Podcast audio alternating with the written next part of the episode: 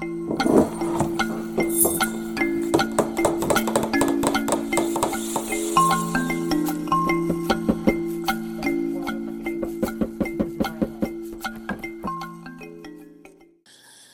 い、皆さんこんにちは。アトリエ満島ラジオからお送りします。今日のゲストは五島さんです。よろしくお願いします。よろしくお願いします。だいぶあのつながるまでに今回は手こずってしまいまして、僕がミスをしていたのかもしれないんですけど、ちょっとこれで諦めたら今までなんとかずっと続けてきたので。あの結構ね見えないことやるときは、はいあのエラーメッセージが読めないとかいろいろあって、はい。結構つながるまでにそうですね30分とか1時間ぐらいかかってやっとっていうこともあったんですけど、はい。あのーまあ五島さん、まあ、見えてるしいいえいえいえ、そんなの、にい困難はないと思ってたんですけどいやー、もう相当当、あの、こういう機会というか、もう本当にすごい、まあ苦手なので、あの、すごくある、私にとってはあるあるのことそうですかです。はい。五島さんは一体何者かっていうことなんですけどあのーそうですね。まあ僕と初めて会ったのっていつかなっていろいろ考えてたんですけどなんかはい。覚えてることあります、あ多分ね、えっうと、ん。神戸のアートセンターで、あの、確か、エイブラートが主催したなんか折り紙のワークショップみたいな、はい。何かそういうののがあって、結構いろんな方が、にミュージアムアクセスビューかなんかでそうですね。行はい。った時に、大島さんもその申し込みで来てたんですか？たまたまいたんですかね？なんかいや、多分申し込んだんじゃないかと思うんです。はい。ああの、そうですか、うん僕が覚えてるのは、はいその。時その日の帰りにはい。安倍さんとはい。僕と五島さん3人で、はい。えー神戸からだったので新快速かな？あ、に乗って電車の中でちょっと喋った時がなんか印象的でした。そうですねうん。はい。なんか五島さんすごいぼやいてましたよ。何ぼや、え、そのワークショップでのことですか？いやじゃなくて何やろダダンスピープルっていうのはいをやってられるんですよね。で、はいそのダンスピープルはい。っていいのかな、それそのことでなんかあのいろいろ活動してられて見えない人との関係とかまあ言っていいのかな？大阪のライトハウスはいはいはいとかでいろいろはい。当時やっておられたのかな？とかではいい。ろいろこううまくいかないっていうか悩んでるみたいなことをうん結構、あの京都までずっと喋ってたように 思うんです。そうなんですか。全く記憶がなくて、ただ、あの、うん、自分が何を喋ったのかほとんど覚えてないです。落ち。ませんか？どあうしたら？ただ、あのう、ん。そういうふうに向かい合わせになって、電車で話したっていう記憶はあるんですけれども、そういうなんか場面って出てきますよね。それは見えないけど、はい。まあ、なんかそういう印象とか出てきて、はい。で見えない人とどうしたらダンスっていうのかな、パフォーマンスが一緒にやれるんだろうかとか、見えない人にその踊っている様子をどうしたら伝えられるのかなみたいな話をね、はい。あのすごく一生懸命されてて僕はそれはなかなかこれっていう答えも言えないまま京都に着いてしまったなという印象だったんですよへねえ。私の状況は違ってたのかもしれないですけど、結構まあ、すごく、うんうん、悩みながらというか、迷いながらもやってた時期でしょうね。多分。はい。ライトハウスでっていうことだったうんら。うん、じゃあ2004年前後ということそうですねまあ、ライトハウスに最初にあの、まあ、井野さんが職員だった時にワークショップに関わったのはもう99年かな。ああ99年はい。その時まだ全然企画とかそういうことは全然してなくて、あの、向こうでされてるワークショップをなんか見学というか遊びに行ったっていう感じですね。はい。僕がほぼ絵を描き始めて展覧会とかに出品し始めたのもそのあたりですので、その頃からいろいろやってられたっていうことになるわけですよね、そしたらね。そうですね。本当にそれはもう人のつながりでこう、なんかそういうところに、そういうつながりに、まあ、なんかの乗っていったっていうか、スーッと寄っていったような 感じです。でねはい。その時にもう一つ印象的だったのが、はいあの介護はダンスだ。ああ、はいはい。はい。ダンス、はい。ダンスなのだかな？なんか知らんけど、あ介護はダンスみたいなこともはい。口走っておられた と思って印象的だったんですけど、そうなんです。今更ですけど、はい。それってどういう意味ですか？もう一回聞かせてください。介護はダンスだっていうのは、その後ろに、えっと、びっくりマークとクエスチョンマークがつくんですね。で、はいまあ、介護っていうのは漢字の介護で、ダンスはカタカナなんですけど、あの、まあ私が、あの、もともとまあ、20代から30代後半ぐらい、あの、舞踏のグループにいいて、活動をしていて、で、まあ解散してからは、あの、まあフリーターをやりながら、まあ、あの、踊りをもう一回見見たりとか、なんかそういうことをしていいたんですね。それで、うんえっと、ちょうど2000、2000年ぐらいから、あの、高齢者の、あの、ヘルパーをアルバイトみたいな感じで、ちょっと関わったりしてたんですけど、うん。2001年にあの、まあ、生まれて初めて脳性麻痺の女性のあの身体介助っていうのをすることになった時にその、まあ、介助されてる様子があすごいなんかあのデュエットというか2人でお踊るっていうそういうことにすごく似てるなって思ったんですね。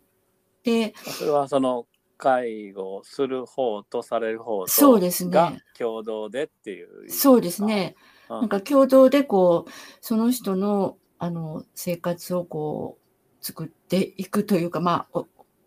大きい言い方ですけれども、で、私自身が、あの、まあ、踊っていたので、あの、解散してからはそのダンサーとしてはもう活動してないんですけども、その、体のありあり方というか、その、最初はあの、就寝介護というのに、まあ夜、ほぼ1時間ぐらいだけ、あの、はい。こんばんはって言って入っていくんですけど、うん。結構まあ、あの、難しい、今から考えてもまあ、とてもむ割と難しい会場だったんです。で、しかも、やることが全部もう非常に細かいところまでうん。決まっていて、それをまあ、全部書いて、まあ、家で覚えてくる。です。っていう。え。めちゃめちゃ結構すごすごくいて、で、最初は私は本当に、あの、スタッフとして入ったので、事務的な、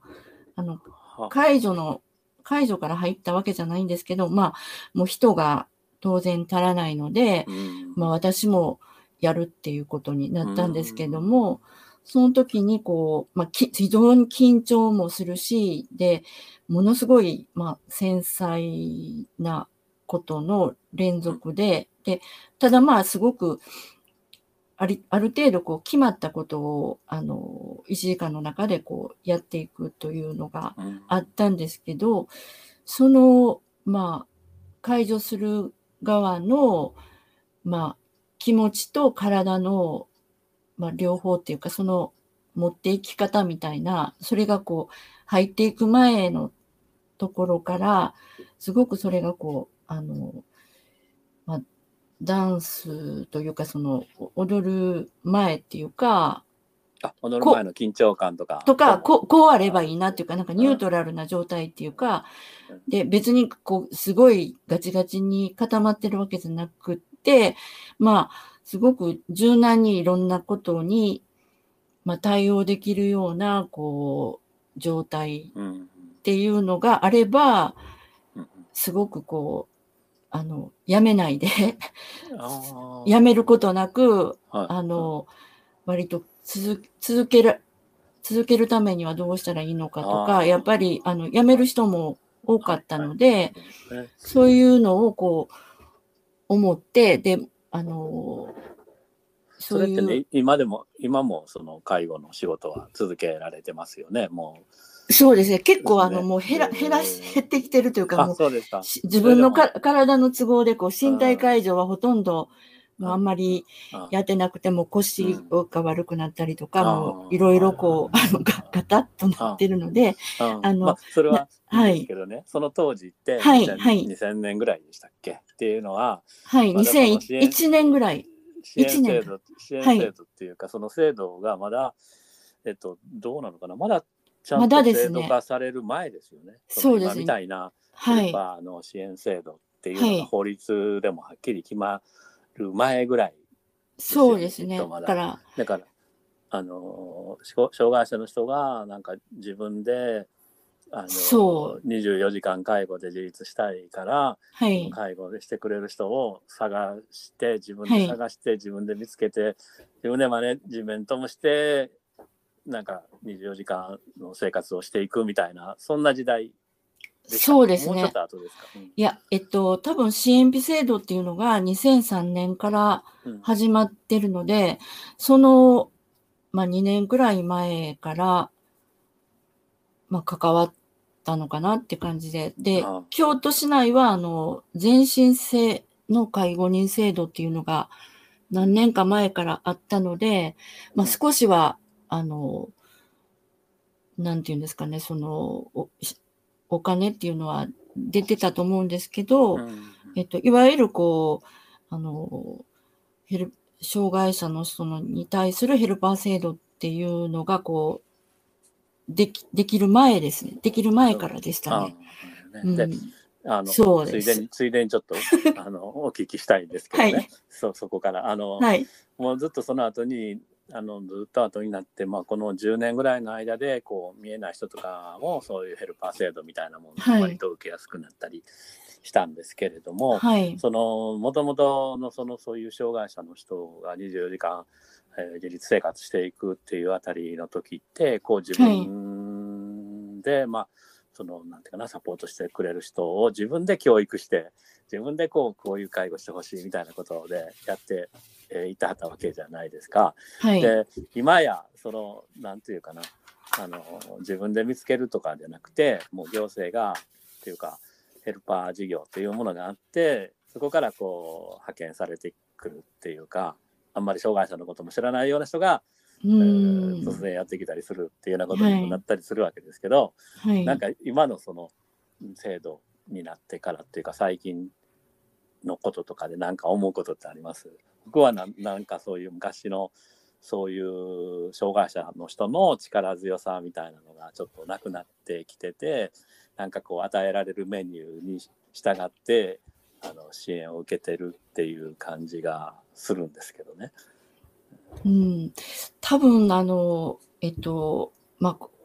細かいことはちょっと話せないんですけど、その、どういう事業所かっていうことによって、かなり違うのかなって思っていて、うんまあ私はたまたま今その障害当事者団体があの運営しているところの仕事をしているので、まあその辺はまだあの前の意識っていうのは残っているような気も残っているんではないかって思うんですけれども、うんただ、やっぱりそういうとこもあるんただやっぱり、あの、若い人はそんな、あの、昔はこうだったっていうようなことは全然し知らないし、で、すごい、やっぱり極端な考えもあったと思うし、まあうん。そこら辺はやっぱり、うん、あの、それをこう意識しながらやってる人も、まあ中にはいるけれども、ただもうこういう制度があるし、まあ利用、利用したらいいやんっていう、はいまあ逆に言うと、その、あの見えない人でもこう、あの、あえてそのガイドヘルパーを使わないっていう選択をしている人も、まあ、うん。いいたりするので、あの、その辺はこう、どっちか、やっぱり、まあ、割合としてはこう、最初に満島さんが、あ、みつ、みつさんが言われたように、そんな感じのうん。人の割。合は増えているのかもしれないし、やっぱりその利用者っていう言い方もね、なんか、利用する人っていう呼び方ですよね。そうですよね。やっぱりこれは高齢者の介護とかとの関係とかで、どっちかとそっちの方にこう流されてしまってるっていう感じがね、よね。強いかなと思うんですけど、すいません。あうん。え、えらい。い、いきなり難しい話になってしまって、こんなんしてたらもうみんな切ってしまうんじゃないかと思ったりするので、もともとダンスをやってたいや、なんかね、えっとダンスっていう言葉も、まあ、なんとも言え、言えない言葉ですけど、あの、たまたま本当に普通のし公立の小学校なんですが、4年生になったら、こう、クラブ活動で舞踊部っていうのに入入れたんですよ。そんなんあったんですか？珍しいと思うんですけど。うん。で、それは今考えると、こう、まあ、いわゆる当時モダンダンスというか、ドイツ表現主義の流れのモダンダンスっていうものを、ある男の先生が、あの、まあ、今でいうワークショップみたいなものに夏休み参加してうん、東京に行って参加して、で、それをこう、子供たちに、あの、まあ、土曜日の3時からかな、午後、あの、学校の行動で教えておられて、その先生はもう違う学校にもう転移動されてたんですけど、でも、うん。まあそこで、あの、教えるっていうことをされてて、で、女子ばっかりでしたけど、なんかね、15人か20人、多かった、多い時20人ぐらいいたかな。で、その、卒業してから、あ年に1回なんか発表会みたいなのがあって、で、別にお金を払った記憶は全然ないんですけれど、で、中学になるときにもっと続けたい人は、あの、研究所に入れるよっていうことで、まあ別に研究所というものが、建物が、ねああないんです。あ、な、あなな、なくて、その学校の 行動を、あの、まあ、使わせてもらってたんでしょうね。多う分、んすごい品種買ってたみたいです。後で聞くと。ああの、はい。うんで、それで、こう、モダンダンスみたいな、創作舞踊みたいなものうん。を、中学、高校と学生の半分ぐらいかな、ぐらいまで、なんかやってたんですね。週2回ぐらい練習に行っていあて。えー結構真面目にというか、まあでも、そんなにガンガンこうな何かを目指してとか全然そういうのじゃなくて。うんうん。うん、で、でも、だんだんやっぱりちょっと、ん？ちょっと違う、違うかな考えてることが、みたいな、こう、なんか体と頭で考えてることは別なんや、みたいな、やっぱりちょっうと、そういうので、なんとなく、うん、違うかなと思っていて、それで、あの、まあ、タイミング的に舞踏というか、あの、そういうものに出会ったというか、大学卒業するくらいに出会って、まああ、一一年後に、はい。まあ、家を出て入ることになった そうですか。あその舞踏のところに。はい。はい。白虎社とかって名前そうですねか。そうですねはい。はい。だから入るときは大変でしたね。なんかもう家を出るみたいなそう、そんなに？感じえーで、はい。3年ぐらいやらせてもらおうかなと思ったんが、まうんあ、足掛け14年ぐらいになってたっていうこあ。そんな長くやってたんですか、大学卒業して。その、まあ、24、5かな？そのぐらいの時はもう混混乱してましたね。自混分の乱してた。混乱の中でこう、えーもう全然何、自分のやってることがいいのか間違ってんのかもわかんないっていう中でこう、なんか周りのいろんな エネルギーに押されたり、いろいろこうしながら、やっぱりそこに入っていったんかなっていう感じがしますね。うん。白虎社っていうのは僕もその学生時代とかに大学時代とかに名前とかだけはなんかし知ってたとそうないうんか聞いたことがありましたけど、うん。はい、結構エネルギーのある時代だったんですか？その時その白虎社も含めてそうです。舞まだそうですね。最初の頃っていうか、80年代くらいはうん。そうだったんじゃないかと、あんまりうん。外から見てどうだったかなんていうことは、中にいると全然わからなかったですよ。それでもね、まあ、このあんまり話をすり合わせてよくないのかもしれないけど、僕があの鍼灸院を開業したのが1982年なんですよね。あ。で、それからはい。しばらくして、こう、バブルで、えーバブル景気で、まあ、それが崩壊して、で、絵を描き始めるって、あの、しばらくして、そうやな、あ長野のアートパラリンピックぐらい、ずっとその、まあ、開業してから20年ぐらいの間っていうのは、はいはいあの、僕もわけ、わけわからんまま、針の仕事をやってたんですけども、はい、多分そのその間ぐらい、えー結構五島さんはその白虎社というところであのなんかやってたっていう感じかなって今思ったんですけどその頃って、まあ、世の中はこうバブル景気とか結構なんか騒いでた時代じゃないですか、まあ、元気がいいっていうは元気がいい時代に、うん。えーそういう白虎社というちょっとまあ、知らないけど社会とはちょっと隔離されたような開発されてないのか知りませんけどそういうところに なんかすごいいや、自なんか、やりたいっていうことがあったっていうことですか？いやー、うん、ちょっとこの話はすごい、あの、はい、むず難しいというか、どこまで喋るか、すごいむ 難しいところもあって、社会と隔離されてるっていう、せ攻めてますけど、うん、せか隔離されてるっていうイメージが、を持つうん、ひ持たれる人もいると思うし、確かにこう、例えばバブルが崩壊したっていうことすら知らなかった、わかんなかったっていうのも、まあ私はあるんですけれども、あの、なんて言うんですかね、こう、あの例えば途中から出前ワークショップみたいな、いわ大きい公演じゃなくて、その、どこかにいろんな出前をするっていうような企画があって、あったんです。1体3万円とか そういうので、例えば5人やったら 15万円やで、みたいな。で、やっぱりバブルの頃は、例えばその、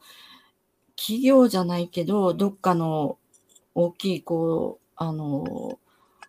ほ本屋、本屋っていうかそういう、うん出版会社のこう、記念、記念イベントみたいな時に、こう、呼ばれたりとか、何かあの、そういう意味では、こう、そういう仕事が結構ああったんじゃないかと思うんですね。で、まあ、その、白虎社の、あの、こう講演というか、うん、パフォーマンスの種類もこう一つではなくて、なのでこう、あの、一口では言えないんですけれども、やっぱり、あの、そういう景気が良かった頃と、あの、うん。その後っていうのでは、こう、いろんなことは変わってきたと思いますね。で、まあ、解散したのが94年なんですけれどもはい。で、そこで、あの、その後、まあ、もっぺん一人でなんかこういろんなことを、あ、お踊りって何やろって おうん考え始めたりとか、あええの、最初はやっぱり、いわゆる舞踏しか面白くなかった時はありましたね。うんあの、いろんな踊りがあるんだけれどうんも。で、ちょうどその、その頃とか、その前くらいから、まあ、いわゆる、まあ、コンテンポラリーダンスっていうよう、名付けられたものが、こう、なんか、はい、入ってきたりとか、あと、うんあの、ワークショップっていう形、今までそういうの昔なかったですよね、ワークショップみたいな。ああ、そうですよね。ワークショップっていう言葉自体、ね。そうですね。だから、うん。あの、ワークショップって何ですかっていうふうにうんうん。聞かれたりとか、あの、はい。普通のレッス練習とかレッスンとか講習会と、はい。うん何が違うんですか？みたいな。ああ、そうかそうかそうか。ことを、そうこいう時代だったんですね。う、そうですね。んその辺になってきて、うんそれで、あの、なんか改めてこう、あの、踊りって何かなっていうことを、まあ、うんうんあの、離れた時期からもう一回、なんか、見直したりと、見直したりとか、あの、あ、いろんなこんなものがあるのか、みたいなことを考えたりしてああ。で、で、あの、あの当時もオウムの事件があったりとか、ああとそうですね。神戸の震災もあったんですけど、あの、えっ、と、榊原生徒の事件がけ、やっぱり私はすごくね。衝撃で、で、その時に、あの、まあ、し全然踊りとかから本当に離れてた、あの、何年か、2、3年は全然離れてたんですけども、はい。あの、なんかやっぱり子供、なんか体そのものっていうか、リアルな体に対するなんかこう、感覚が希薄になってんのかなって、その時は思って、うん。でなんかそういう、まあワークショップという形なのか何なのかはわからないけど、そういうことをなんあの、やらんとあかんのちゃうかなって、あの、思、思ってた時期があありましたね。で、えー最近に近づくまでのあと20年ぐらいがあるんですけど、そこはちょっと、えーなんか次の機会にまた話を聞くことに、あの、面白いという人がいたら、あの、はい。第2回目でそのあたりをもうちょっと掘り下げたいなって思いました。で、いきなり話題変えますけど、はいごめんなさい。あのと五島さんとはだん、えー動きをめぐる研究会ということで、えー何年前かな？それもだいぶ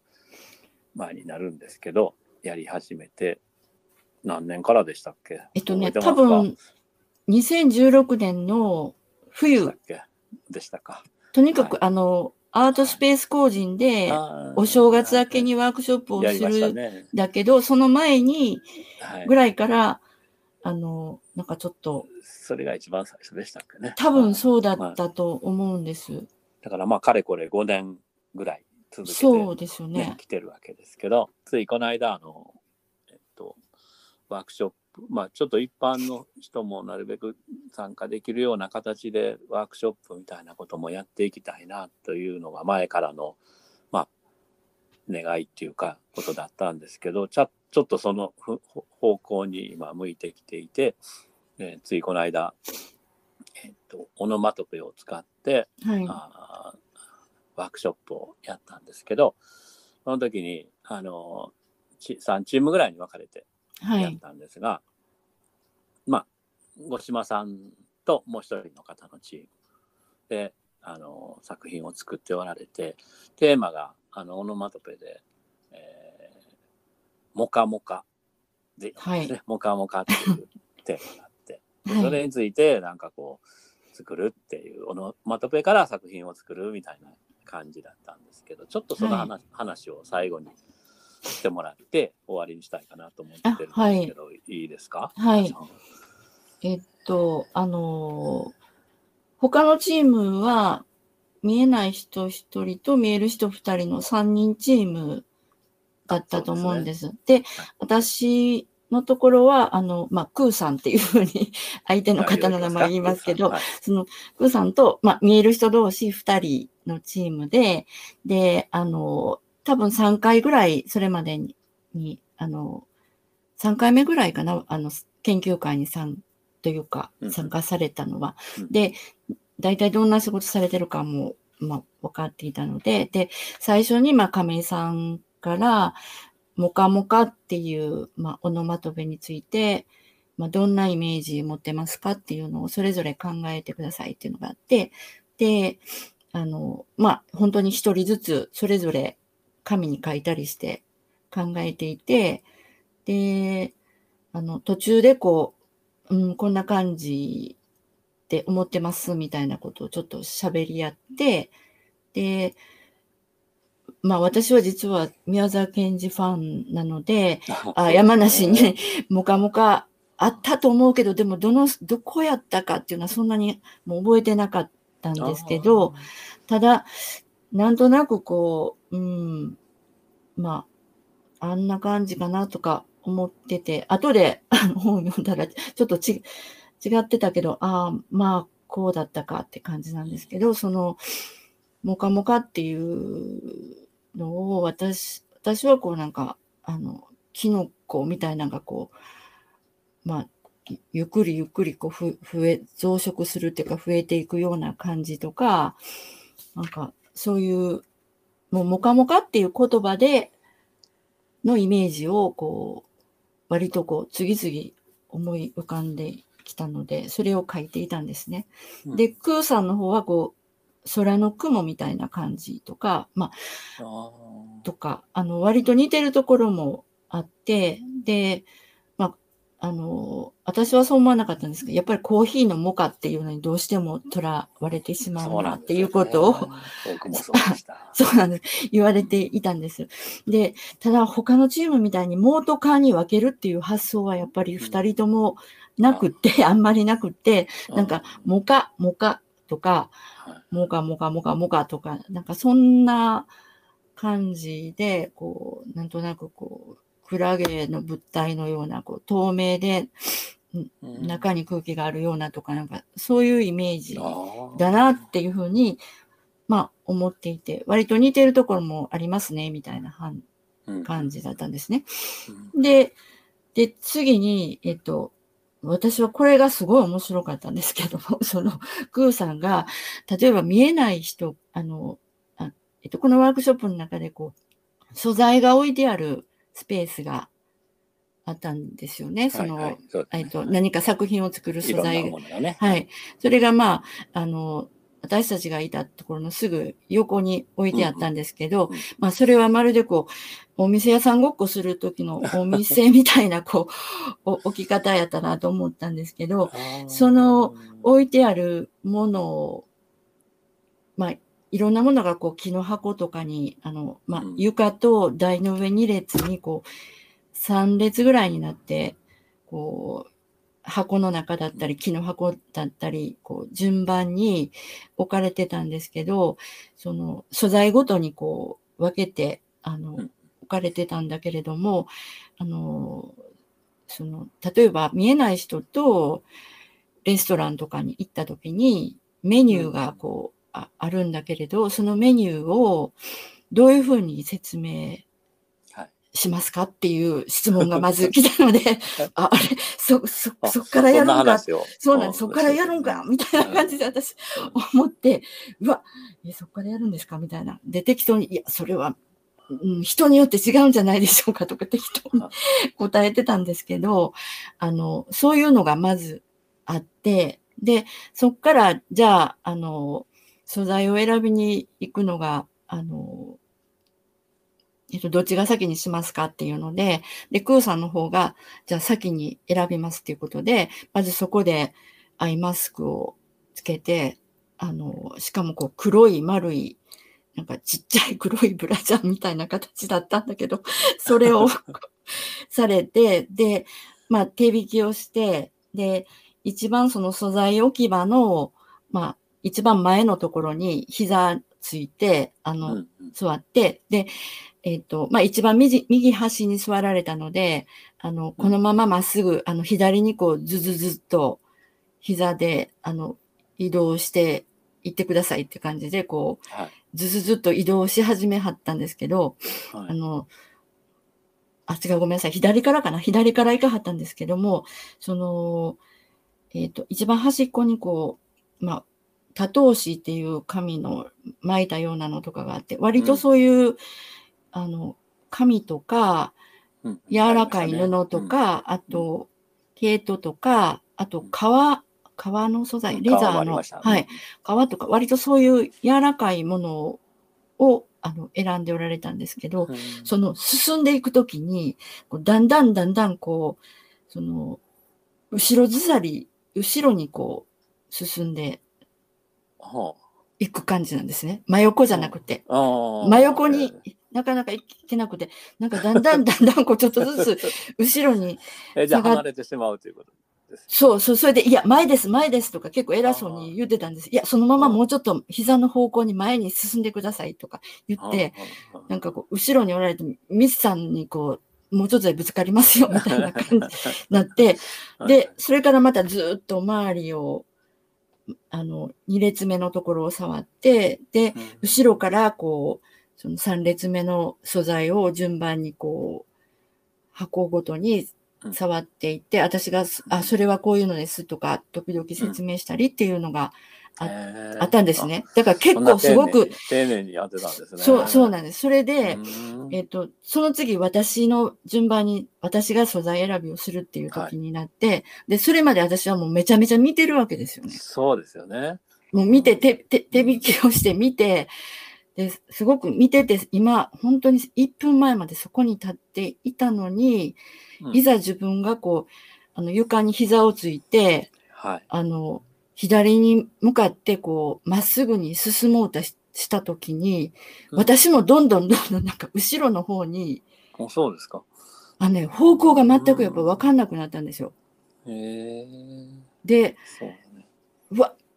こんな分からへんねやっていう感じで、うんなんか方向が全然その分かんなくなって、それで、うんいやいや、こう、あの、前面に合わせてこう、こっちやこっちやっていうふうに、こう、膝で前の板みたいなのをこう、触りながら、こう、ずずずっと言ってたんですね。ああ、そうですか。はい。なので、あの、なんか一つはその、本当は物を作るっていうはい。作品を作るワークワークショップなんですけど、えっと、私の中ではその、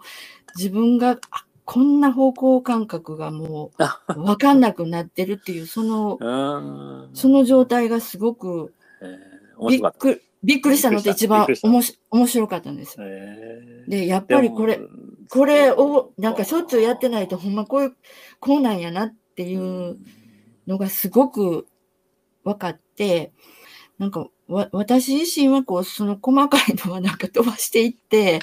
すっごい分かりやすい、こうなんか、瓶とか私好きなんですけど、はい。瓶、瓶とか、はい。あの、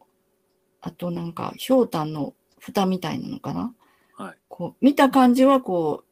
う、生の椎茸みたいやったけど、触ったら硬いっていう感じのものがあって、はい。そういうものを結局割と硬いものを選んでたのかなと思って、でもやっぱり、あの、実際にすごく見てるんですね。うん。触って選ぶというよりは、やっぱりかなり、うん、でもそれはまあ先に見てしまってるから余計。そうですね。だから、それがすごい、やっぱ大きいんかなと思いましたね。うん、なんか、なんか五島さんは一貫して前も一応東京で僕の個展とか見に来てくれた時もとりあえず見ないでいきなり触るっていうことをしたいっていうことでその入り口で待ってもらっててアイマスクをしてから入場してもらうっていうしてほしそういうふうにしたいっていうことであのあったんですけどなんか一貫してそのアイマスクに関してのなんか面白さとかやり方っていうのはあるんですね。そうですよね。なんか、やっぱり自分のな、そうやね。うん僕なんかそこまでしなくてもいいのにと思ってしまうけど、うんそのこだわりがあるそのそのこだわりはどどこな何なんですか？あやっぱりその、見、見ていて、多分私、あの、子供の頃から、1年生の頃から、なんかに2.0だったのかな、に小学校1年生の頃。で、すごい観察力、視力視力？が。で、かんか観アフリカ人アフリカの人じゃいやいや、そ、そんなことなないんですよ。で、結構ずっと1.5だったりとか、割とこえーすごい視力ですね。見え、見えていたと思うんですね。で、うんすごく、あの、その代わりやっぱり、もう見え、いろんなものがこう入ってくるので、こう、わーってなんか混乱するっていうか、そういうのもああってで、あの、なんていうんですかね、こう、別に必要ないものも、すごい目に入ってくるっていうか、で、えそれが、まあ多分みみんなそうだと思うんだけど、そんなに選べるわけでもなくて、そのし何かに集中するのがなかなかできなかったりするので、なので、こう、アイマスクしたり、こう、なんか目を閉じたりするっていうことで、こう、何が違う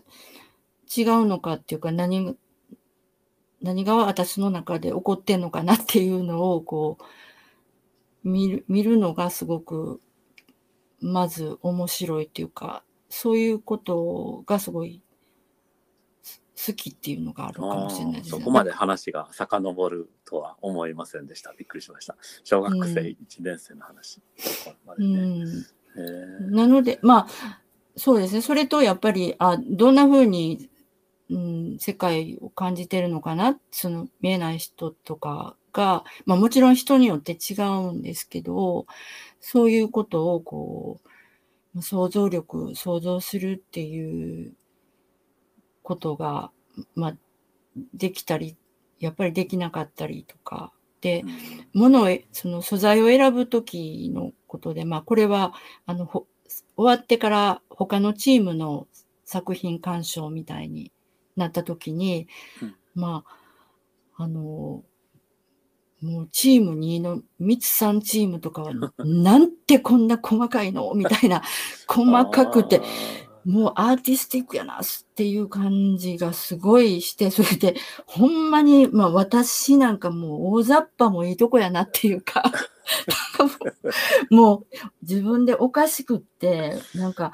あとやっぱり指の感覚とかは、その、普段そこにこう、触ることに意識してなかったら、やっぱり忘れてしまうっていうか、すごい忘れるっていうか、なくなるわけじゃないと思うんですけど、ものすごいやっぱり、あの、遠ざかってるんやなっていうことを、あの、それはものすごく、あの、今回の、その、亀井さんのワークショップで、あの、なんか痛感したっていうか、で、さっきのこう、あの、後ろにだんだん下がっていくっていうのも、なんかその、全身のこう感覚みたいな、なんか、それがいかにこう、見ることでこう、なんか成立してんのかみたいなことを、その、それを閉じた瞬間に、今の今までいたのに、いたところなのに、なんでこんなにこう、もう全然方向感覚なくなるのかしら、みたいな。そこはちょっとじゃあダンスともつながってくるっていうか身体、うん、どうなんでしょうね。身体感覚ともつながってくる,、ようなところもあるっていうことですかね。そうなんですね。だからものすごくこうあのいろいろ自分でこう発見できたこともあったしこうそういう意味ですごい面白かったですよね。うん、このあのチーム1のこうぐるぐるそうですね、回るようなやつも、ね、はあっていうふうに思ったので、うん。でもまあ、あの作品としてはね、その大大胆なというか大きく表現しているので、逆に触りやすかったりとか、うん、あの触覚だけで触った時にも分かりやすかったりとかもすると思うので、うん、まあ、あれはあれでそのオノマトペっていうモカモカっていうのを一つのなんていうかな塊として感じて作ってるっていうので僕は面白かったですけどね。今日はどうもありがとうございました。はい、ありがとうございました。まだ第2弾をやりたいと思いますので、はい、あのなんか過去の話結構面白そうなので、はい、次回またお願いしたいと思います。どうもありがとうございました。